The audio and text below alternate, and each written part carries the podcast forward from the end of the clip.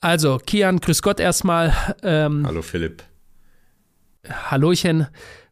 Heutige Frage an dich. Chat GPT, GPD, was ist jetzt richtig? Sag's mal bitte. GPT, Chat GPT. GPT, Chat GPT. So, jetzt habe ich es richtig. Die neue, absolut revolutionäre, in meinen Augen, revolutionäre AI, also Artificial Intelligence, künstliche Intelligenz, um nicht immer nur bei Anglizismen zu bleiben. Ähm, ich bin da erst vor ein paar Wochen erst so richtig reingestolpert, habe mich, habe das installiert, hab, kann ich auch nur jedem mal raten, wir werden es unten drunter verlinken. Ähm, führe mich da mal ein, absoluter Wahnsinn. Das ist ja, was da auf uns zurollt, auf viele Branchen schon. Ich habe schon gesehen, in Silicon Valley, da äh, zittern viele schon wie äh, Espenlaub ähm, wenn Sie daran denken, wie diese, wie diese künstliche Intelligenz möglicherweise viele Programmierer in Zukunft obsolet machen könnte. Das ist so die Befürchtung, aber führe uns mal rein, um was geht es hier eigentlich? Ja, also erstmal ChatGPT ist ja, da bist du ja nicht der Einzige, der jetzt davon quasi überrannt wurde. Ich glaube, die meisten Leute waren gar nicht, für die war einfach nur KI, künstliche Intelligenz, so ein abstrakter Begriff mehr. Dann gibt's da vielleicht so ein paar Tools, die dann so ein bisschen nützlich sein können, aber so richtig Verwendungszweck hat man da nie gefunden, bis jetzt halt ChatGPT rausgekommen ist. Erstmal GPT. ChatGPT ist einfach nur ein Chatbot, der aber auf eine künstliche Intelligenz basiert, die von OpenAI, der Firma von unter anderem Elon Musk, Sam Altman, ich glaube Peter Thiel ist auch investiert, gebaut wurde. Und diese KI macht das Ganze so interessant, weil dieser Chatbot so gut funktioniert, dass du ihn alles Mögliche auf der Welt fragen kannst und er das für dich wie ein Mensch innerhalb von kürzester Zeit zusammenfasst, die Informationen verarbeitet. Er kommuniziert sie nicht nur mit dir, wie man kennt ja beispielsweise Dinge wie Siri oder Alexa. Die antworten dann einfach, wenn sie überhaupt antworten können oder lesen Dinge einfach nur vor. ChatGPT denkt quasi mit. Du stellst ihm eine Frage, beispielsweise ähm, schreib mir bitte basierend auf diesen Informationen eine E-Mail und die KI kann dir dann eine E-Mail schreiben. Oder du sagst ihm, bitte verfasse einen Brief in diesem Stil, der das beinhalten soll, und dann verfasst er dir einen Brief. Also er kann für dich Dinge ausführen. Und das auch auf einem relativ guten Niveau. Das ist das krasse Revolutionäre in Anführungsstrichen daran. Das gab es aber schon so. Also GPT-3, die KI, die darunter liegt, die gab es schon länger so. Ich glaube, GPT 3.5 liegt drunter. Ähm, nur es war noch nie so öffentlich verfügbar, weil es relativ teuer ist. Ich glaube, ChatGPT verbrennt am Tag mindestens 5 Millionen Dollar an Kosten, die sie brauchen, einfach nur um die Server laufen zu lassen. Du musst auch dieses Datenmodell trainieren. Das ist ein riesiges Datenmodell. Das kostet Geld. Und es ist jetzt halt einfach für jeden kostenlos verfügbar. Man kann es kostenlos nutzen. Aber wie wir ja bekanntlich wissen von allen äh, kostenlosen Tools, die es so im Internet gibt, wenn etwas kostenlos ist, äh, dann wer, dann bist du das Produkt, werden deine Daten quasi verwendet. Was jetzt nicht so dramatisch ist, aber die verwenden dann vermutlich die Daten der Nutzer, um diese KI weiter zu trainieren. Ähm, so hast du Merkt sie denn das, ausprobiert? liebe Pornhub-Nutzer, ja? genau. Hast du, hast du, Philipp, hast du sie denn ausprobiert selber schon? Ja, habe ich schon. Ich habe aber ähm, habe ich. Ich habe es mir vor zwei, drei Wochen runtergeladen und habe dann ganz simpel erstmal Dinge gefragt, aus meiner Denkrichtung und meinem Verständnis heraus, ich bin auch, ich bin von der anderen Seite rangegangen. Viele machen das ja und sagen, lassen sich ein Gedicht schreiben und das schreibt richtig gute Gedichte. Also es ist Wahnsinn, wie das auch im lyrischen Bereich ähm, in jeglichen Sprachen, das ist es ja auch, es gibt das in jeglichen Sprachen, kann diese KI ähm, Dinge erstellen, ja, ganze Texte, Aufsätze erstellen, deswegen sind es ja in Schulen schon viele da sehr vorsichtig. Ich bin da anders herangegangen. Ich habe erstmal geschaut, ist dieses Ding politisch korrekt? Ja? Und wo liegen die Grenzen? Und habe sehr schnell gemerkt, dass das immer, dass die KI bei äh, ChatGTP, GPT, ist auch jetzt richtig, dass es sehr versucht, immer möglichst nach heutigem Maßstab politisch korrekt zu antworten. Ähm, und das kommt ja daher, dass es ja bereits zwei Versuche vorher gab mit künstlichen Intelligenzen, die also auch in, in so einem Trial-Versuch waren und die wurden beide sofort gestoppt. Wusstest du das? Also das schon vor ein paar Jahren. Also ich kann es mir ja, vorstellen, aber ich wusste es nicht. Genau, und die waren nicht politisch korrekt, sondern das war einfach eine KI. Und die eine wurde gestoppt, weil der Vorwurf war auf jeden Fall, dass diese rassistisch wäre und quasi White Supremacy gefördert hat, weil da Leute Fragen reingeschrieben haben und die KI eben aus dem ganzen Wissen des dem, dem äh, Kosmos des Wissens, auf die sie Zugriff hatte, nach bestem Wissen und Gewissen geantwortet hat und das haben dann manche Leute als rassistisch empfunden. Und das zweite Mal, wo direkt danach die KI, ich meine, das war ähm, Microsoft hatte sowas gelauncht, ist gar nicht so lange her, war ganz kurz nach dem letzten Wahlkampf zwischen Joe Biden und Donald Trump. Dort hat einer reingeschrieben äh, an diese künstliche Intelligenz, wer hat den Wahlkampf wirklich gewonnen? Und die Antwort dieses AI-Systems war, die Wahl wurde von Donald Trump gewonnen, was quasi auf Basis dessen bedeuten würde, dass es massiven Wahlbetrug gab. Und dann hat man sofort diese andere KI auch vom Netz genommen und hat gesagt, äh, hier, äh, nee, weg damit. Ja. Und jetzt, das, ich, ich sage das deshalb, weil ich ja gesagt habe, die antwortet sehr politisch korrekt. Ähm, weil jetzt, wenn man gewisse Fragen stellt, äh, wird immer darauf geachtet, auf keinen Fall irgendjemanden zu verletzen. Das ist etwas, was mir bereits in der Kommunikation aufgefallen ist. Das stimmt tatsächlich. Das sind einfach Schutzmechanismen, die auf die KI gesetzt wurden, damit eben, weil wenn du beispielsweise, du kannst ja die KI alles fragen. Das heißt, du kannst sie auch fragen, hey ChatGPT, wie kann ich am besten eine Bank ausrauben? Und was die KI gemacht hat tatsächlich in den ersten Tagen, weil das Ganze sich so adaptiv eben angepasst hat, ist, und das habe ich gesehen, weil ich das Ding seit Tag eins quasi benutzt habe, weil es direkt voll mit meiner Twitter-Timeline war, dass er tatsächlich eine Fünf-Schritt-Anleitung oder so gegeben hat. Achte auf deine Umgebung, plan das ordentlich und solche Dinge, wo dann der Schutzmechanismus reinkommt und sagt, hey, das ist ein moralisch verwerfliches Thema oder Rassismus ist moralisch verwerflich oder ich mache keine Witze über Randgruppen, weil das ist moralisch verwerflich. Einfach nur damit OpenAI, die Firma, nicht morgen Leute an der Türe klopfen hat und die sagen, hey Jungs, macht mal das Ding aus. Das ist ja schön und gut, aber so funktioniert das nicht. Die, die Woke Army. Genau, also wer auch immer, die Matrix, damit die Matrix, die Matrix, nicht morgen an der Tür klopft. genau. Da muss man halt drauf aufpassen, so. vor allem wenn man eine öffentlich, äh, ja, eine Firma ist, die groß in der Öffentlichkeit steht. Ähm, ja.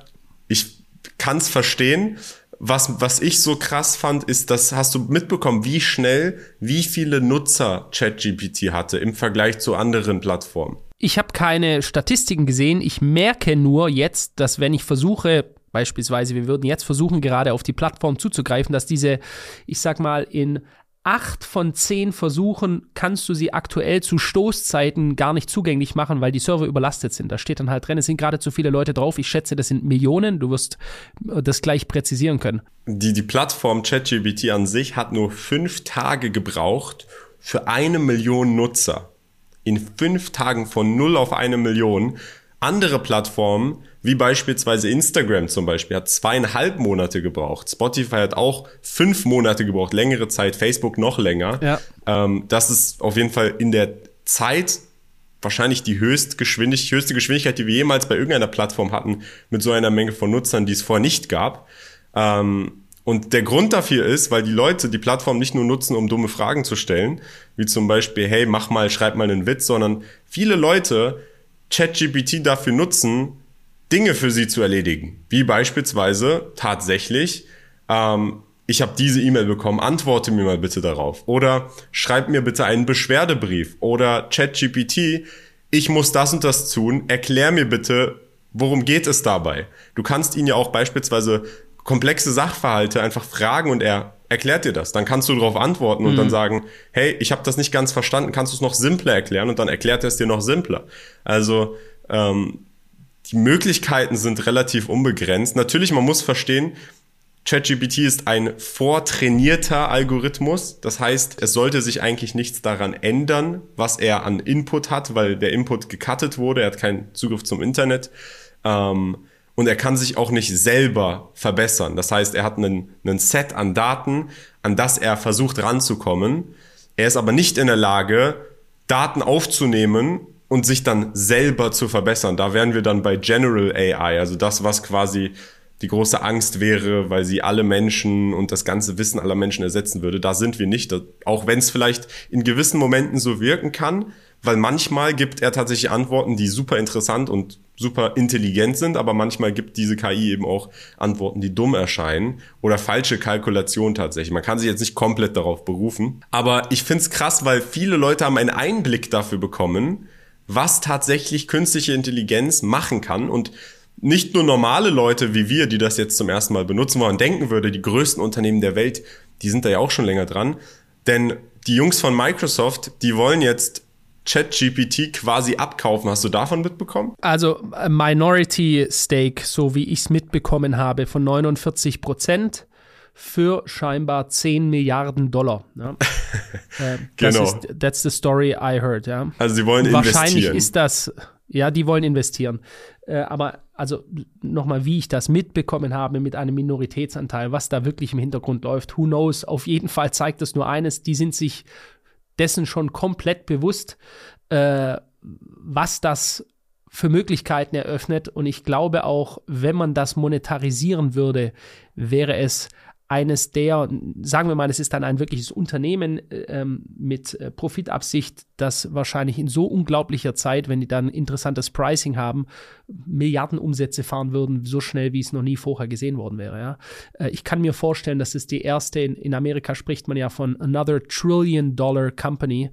Ähm, mal ganz lustige Anekdote kurz, wie ich ähm, auf dieses Political Correct Geschichte gekommen bin. Ich habe so in meinem vierten, fünften Satz habe ich angefangen abzufragen von Leuten, sehr, sehr, sehr mächtigen Leuten. Sag, ich rede jetzt von Top 10 der reichsten, der offiziell reichsten Menschen der Welt laut Forbes-Liste. Wer von denen be, äh, im näheren Kontakt mit Jeffrey Epstein stand. Ja? Jeffrey Epstein hoffentlich für die meisten keine, kein Fragezeichen mehr, wenn ich das sage.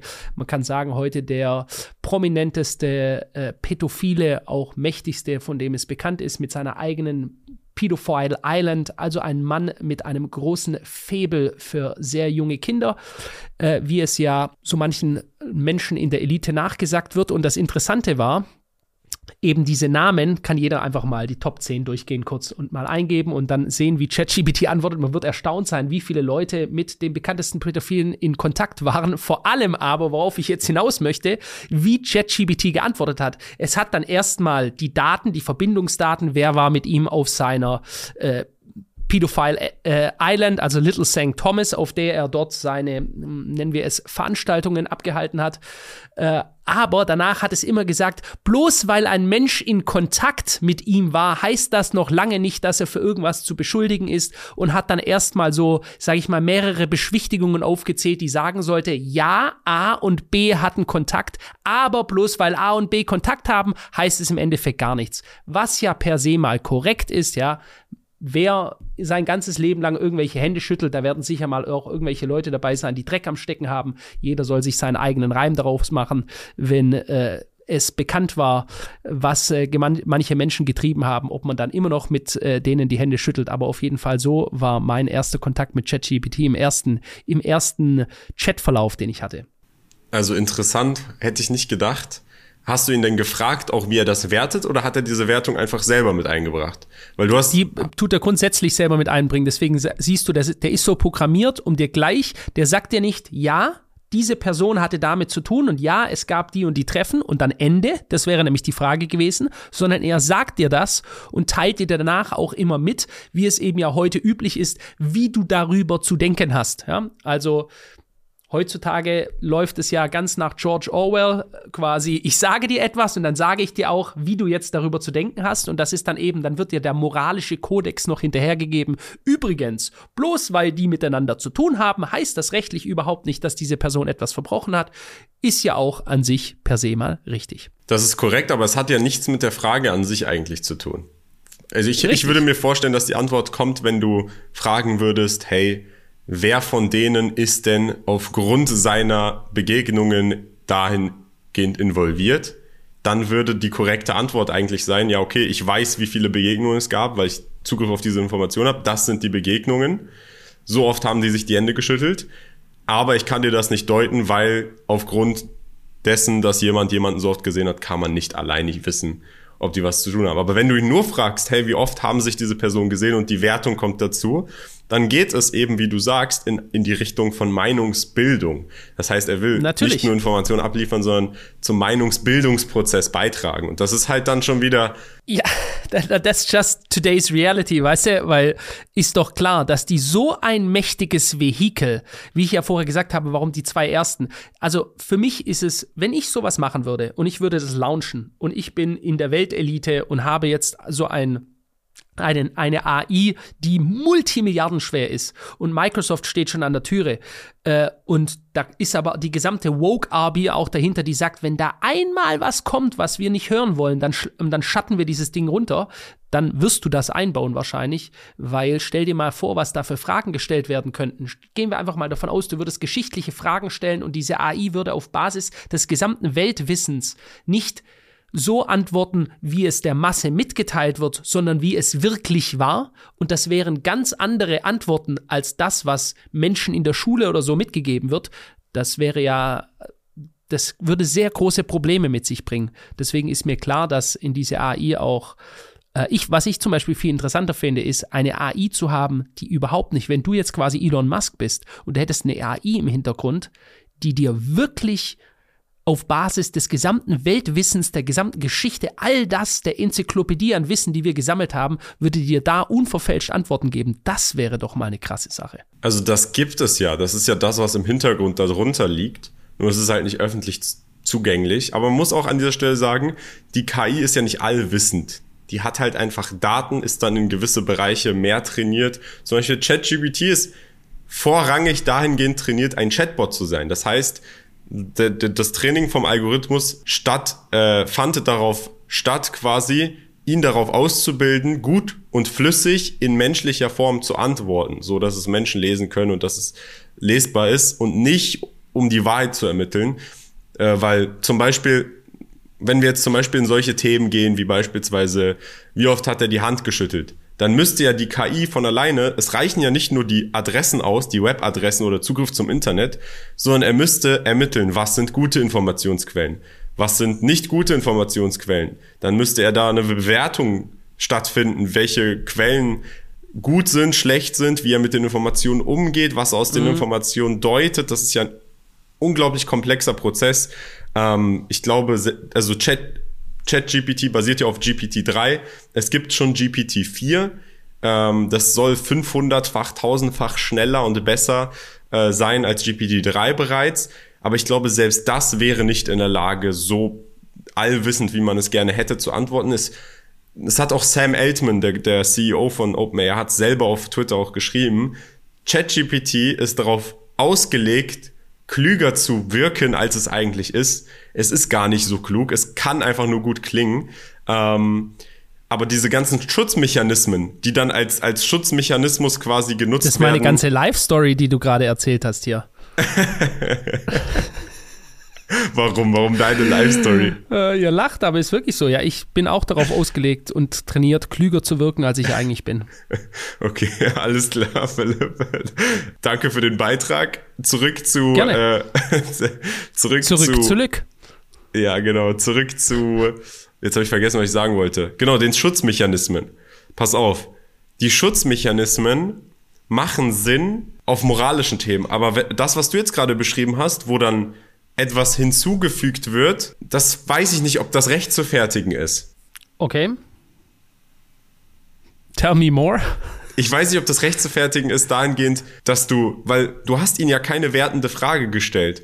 Und wenn die KI dahingehend abdriftet, dass du gar nicht mehr bei jeder Antwort wissen kannst, was für eine Position vertreten wird, die dann durchgerungen werden will, sprich, du, du, fra du fragst ihn ähm, eine Frage dahingehend, wie die Statistiken aussehen, in welchen Ländern am meisten Sonnenstunden ist. Etwas, was ein Fakt ist, Daten, die abrufbar sind und die er dir einfach nur so wiedergeben soll. Und da dann aber auch in irgendeiner Weise bei solchen Dingen, wo wirklich nur Daten wiedergegeben werden sollen, ähm, so Meinungsmache mit reinkommt, dann macht das ganze Ding, wird das ganze Ding ja unbrauchbar. Richtig, wenn du beispielsweise, es gibt, wie du sagst, Datenabfrage, du könntest ja auch theoretisch fragen, in welchem Land auf Basis der ermittelten Daten ist die Durchschnittsintelligenz oder der Durchschnittsintelligenzquotient der IQ am höchsten? Versuch das mal einzugeben. Ich wette mit dir jetzt schon, da wird es keine Antwort drauf geben. Das ist das Problem. Aber dann würde ich lieber keine Antwort haben als so eine Antwort. Er, er wird eine ausweichende Antwort geben, auf jeden Fall. Aber die Frage ist, was findest du denn bei Google bei dem Thema? Wenn du eingibst, was sind die Länder? Glaubst du, da findest du dann direkt auf der da ersten gibt es Seite? Auf jeden Fall. Natürlich, natürlich, da gibt es ganz klare ermittelte Daten. Das ist Aber auf der ersten Seite? Ich weiß nicht, ob die auf der ersten Seite sind, das müsste man jetzt mal nachschauen, aber es gibt einen weltweiten äh, Intelligenzquotient, der ist sogar statistisch hinterlegt, ja. Äh, ich würde dir nicht raten, da jetzt reinzugehen, weil. Okay, gibt ja. es tatsächlich. Auf Google gibt es das. Also. Genau. Genau, den gibt es auf Google und der wird natürlich, äh, das gefällt vielen Leuten natürlich gar nicht und die werden jetzt schon ganz hart getriggert sein, wenn sie das hören, ja. Äh, aber den gibt es, so ist es. Und trotzdem, obwohl es den bei Google gibt, äh, wird äh, das Chatsystem dort nicht reingehen in diese Richtung, weil eben aufgrund der Verletzlichkeit und äh, der politischen Brisanz so eine Thematik aus dem Weg zu gehen, weil wir ja sagen, alle Menschen sind gleich, ähm, wird sowas nicht beantwortet. Aber das nur ganz nebenbei. Da ist dann aber die Frage, wie es damit umzugehen, weil wenn die KI irgendwann an einem Punkt ist, wo sie nicht nur auf zurückbasierten Daten trainiert ist, sondern sich selber lernt, weiterzuentwickeln und du ihr aber einschleust, wie sie zu denken hat, dann verhinderst du ja nicht nur den Entwicklungs- und Lernprozess, sondern du verfälschst das System in eine Richtung, in der du quasi gar nichts mehr an Information und Informationsfreiheit erlaubst. Was ist da denn dann ist, die ob Lösung? Es heutzutage überhaupt, ob es heutzutage überhaupt Informationsfreiheit gibt. Also ich sage nein, ja, gibt es nicht. Sonst würdest du absolut jedes Thema mal ganz simpel äh, auf YouTube finden können. Und es gibt eben, deswegen gibt es ja andere Plattformen, wo zensierte Thematiken die auf YouTube nicht thematisiert werden dürfen, ja, die dort gebracht werden. Ja, das, die werden dann natürlich in eine politisch wieder in eine Ecke gedrängt, logischerweise, wie immer. Ähm, aber das gibt es und ich bin der Meinung, das ist bei ChatGPT auch so. Und du hast den Grund dafür ja vorher schon benannt, weil du gesagt hast, die wollen, dass dieses System natürlich auch massentauglich wird und damit solltest du, um heutzutage massentauglich zu sein, möglichst wenig anecken. Aber dann ist die Frage, wohin geht das? Weil das ist, glaube ich, das Entscheidendste, vor allem für viele Leute, die jetzt darauf gestoßen sind, die es vielleicht ausprobiert haben, die das vielleicht für interessant empfinden. Da gibt es dann viele Fragen in die Richtung, hey, wird das meine Arbeit ablösen in Bereichen, in denen dann die Arbeit nicht mehr gewollt ist? Und andere, die sich dann fragen, beispielsweise, wir haben jetzt einen Nachrichtenreporter, jemand, der Newsartikel schreiben soll. Und du kannst dann bei der KI, die du dir kaufst, du kaufst dir beispielsweise Software as a Service von der Firma OpenAI als äh, Newsstelle, BBC News oder was auch immer, eine für dich eigentrainierte KI, kannst dann deinen Bias, also deine Richtung einpflegen, in die das äh, einschreiben soll, diese Artikel. Und dann werden da wie am Laufband Artikel in viel kürzerer Zeit geschrieben, als irgendein eingestellter Newsreporter machen kann. Wird das nicht viele, viele Industrien vor allem verändern? Verändern auf jeden Fall. Also da bin ich voll bei dir. Jetzt sind wir aber nur bei verändern. Das lässt ja offen, ob es dies positiv oder negativ verändert. Äh, ich denke, das ist der springende Punkt. Viele Leute, meine ich, die sich stärker damit beschäftigen und beispielsweise, was mir jetzt gerade einfällt, Grafiker, Architekten, ähm, Programmierer, Aktuell vielleicht noch nicht, aber diese Software hat bereits Code geschrieben, ja, innerhalb kürzester Zeit, äh, wo ein normaler Programmierer zwei Tage dafür gebraucht hat, hat dieses Ding das in zehn Minuten geschrieben kurz. Dann kannst du, wirst du in Zukunft eingeben können, wie genau du dir die Architektur eines Hauses vorstellst. Und es wird dir, wo die Fenster gesetzt werden müssen, wo Räume, getrennt, Raumtrennungen und so weiter, exakt mit Quadratmeterzahlen äh, wird es dir innerhalb kürzester Zeit abnehmen, also die Ar Arbeit eines Architekten. Sprechen wir von Steuerberatern. Jetzt fällt mir auch ein, genau wie ich darauf gekommen bin. Ein Steuerberater hat mir eben vor drei, vier Wochen ungefähr ähm, ein Video zu ChatGDP zugeschickt und ähm, hat mir gesagt, wow, wenn ich das weiterdenke, diese Sache, dann wird dieses Instrument irgendwann die Arbeit des Steuerberaters möglicherweise übernehmen, weil man einfach kurz selber die Daten eingeben kann und das lässt einem dann die Steuererklärung, nicht die Steuererklärung, sondern die aufbereiteten Daten, welche ans Finanzamt gegeben werden, äh, dann raus. Also verändern wird es, es verändert jetzt schon die Situation. Du hast ja jetzt schon die Situation an Schulen, dass, äh, dass da ganz bewusst darauf hingewiesen wird, dass äh, dieses Vehikel nicht einzusetzen ist. Ja, also die, in, in Australien ist es, glaube ich, wird wieder ganz normal nicht mit Computer, sondern wird wieder ganz normal mit Stift und Papier geschrieben, weil die Angst davor haben, dass die Schüler das nutzen, um sich Antworten rausschreiben zu lassen. Was meinst du in Zukunft? Ich glaube, es ist wieder wie bei vielen Dingen in der Adaption. Entweder du lernst damit zu arbeiten, dann kannst du dich sogar voranbringen, oder du verhasst quasi in der Angst und dann kann es sein, es überrollt dich. Ja, also das stimmt auf jeden Fall. Man muss sich adaptieren, man muss sich das Ganze schon mal mindestens anschauen und sehen, worum es geht ähm, und vielleicht auch Wege finden, wie man es nutzen kann. Aber ich persönlich, aus dem jetzigen Standpunkt, wenn ich mir das anschaue, habe da jetzt nicht wirklich Sorgen, dass da Unmengen an Jobs verloren gehen, weil im aktuellen Zustand von dem Ganzen ist es mehr noch ein Werkzeug, weil der Output, den du bekommst von ChatGPT, die Qualität dessen stark davon abhängig ist, was, wie du den Prompt, den, den Input gestaltest. Sprich, wenn du ihm einfach nur sagst, schreib mir bitte eine E-Mail über dieses Thema, dann wird er dir zwar eine E-Mail über dieses Thema schreiben und es wird erstmal wie eine E-Mail aussehen mit Anfang, Ende und all diesen Bereichen. Aber wenn es dann um komplexere oder wichtigere Themen geht, und du da gewisse Punkte drin haben willst, dann haucht er die nur leicht an. Also ich habe es selber schon mal ausprobiert, zum Beispiel, wenn es um Finanzthemen geht. Ähm, beispielsweise habe ich überlegt, vor einer Woche einen Twitter-Thread zu posten über das Thema Fed-Funding-Rate. Und dann dachte ich mir, hey, es gibt Leute, die benutzen ChatGPT, um einen Twitter-Thread zu schreiben. Hab dann ChatGPT gesagt, hey, schreib mir einen Twitter-Thread zum Thema Fed Funding Rate. Und er, er schreibt von der Struktur her einen Thread, äh, der das erklärt. Aber die Erklärung an sich umfasst nicht wirklich das, was ich persönlich drin haben will. Es ist weder, es geht nicht in die Tiefe, es ist auch nicht so, nicht wirklich gut dargestellt. Es ist einfach gemacht. Und für mich wirkt das dann mehr so, und das habe ich in verschiedenen Instanzen versucht, ich habe es mit E-Mails versucht und so weiter.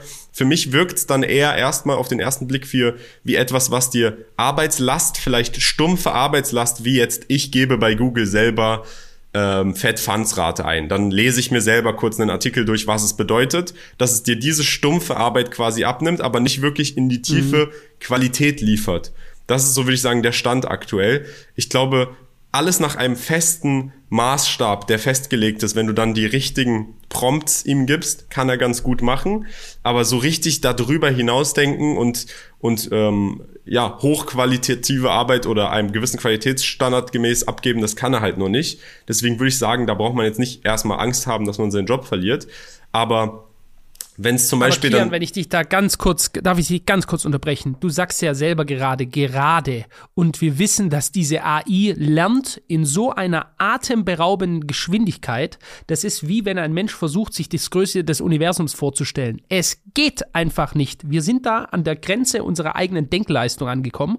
Und das kann ja, die Dinge, die du gerade erwähnt hast, die können sich ja innerhalb von Monaten bis Ende 2023 kann sich, wenn neue Versionen rauskommen, die Realität komplett geändert haben. Also die, die Versionen können auf jeden Fall besser sein, aber intrinsisch betrachtet ist ja ChatGPT immer noch nur ein, vortrainiert, ein vortrainiertes Modell, was dann auf den vortrainierten Algorithmus abruft. Mhm. Solange es nicht wirklich selber mit jedem Prompt quasi von sich selber lernt und selber quasi lernen kann, besser und schneller zu lernen, glaube ich nicht, dass es wirklich ein Problem darstellt. Selbst wenn GPT-4 rauskommt und dann 500 mal schneller ist, glaube ich, dass es vielleicht ein, eine Änderung in der Qualität darstellen wird, aber nicht dahingehend, dass beispielsweise dein Steuerberater, der, der hat ja nicht nur seinen Job, weil er Daten in eine Tabelle ausfüllen kann, sondern das ist eigentlich der einfachste Teil seines Jobs, sondern er soll dich ja beraten, indem er potenziell irgendwie für dich Konstrukte oder Lösungen findet für ähm, ja, subjektive oder ja, Situationen, die bei, bei dir anders sind als bei anderen Leuten. Das könnte dann quasi eine künstliche Intelligenz, wenn es dieses, wenn es dieses Framework hätte, das ist das Steuergesetz, das ist, das sind meine Daten, finde jetzt auf dieses Framework, was ich habe, da dann mögliche Wege,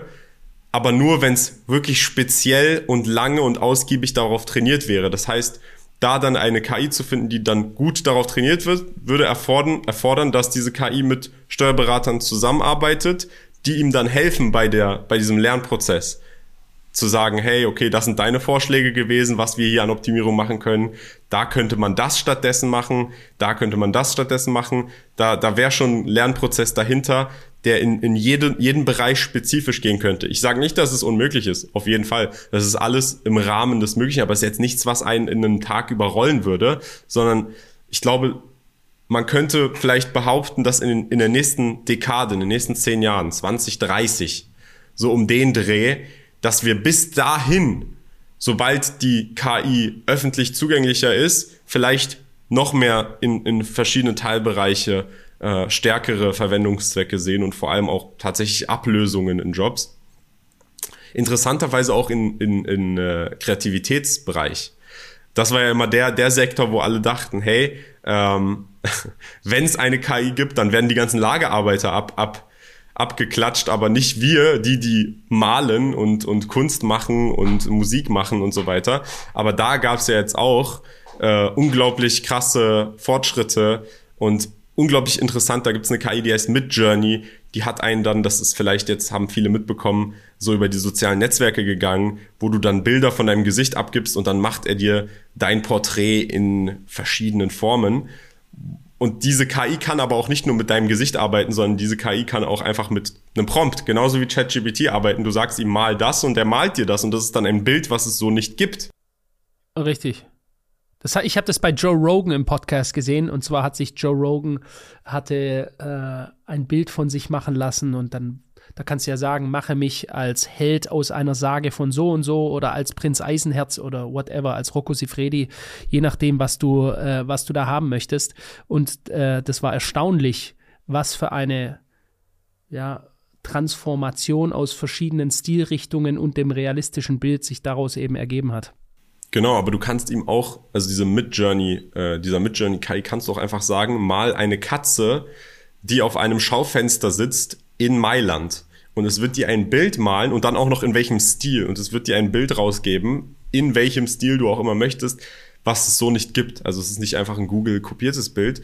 Und das ist dann auch wieder, da, das geht dann in Richtung kreative Jobs. Das heißt, das Ausmaß von dem Ganzen ist tatsächlich noch relativ, ja, unerforscht, wie weit das dann tatsächlich am Ende gehen kann.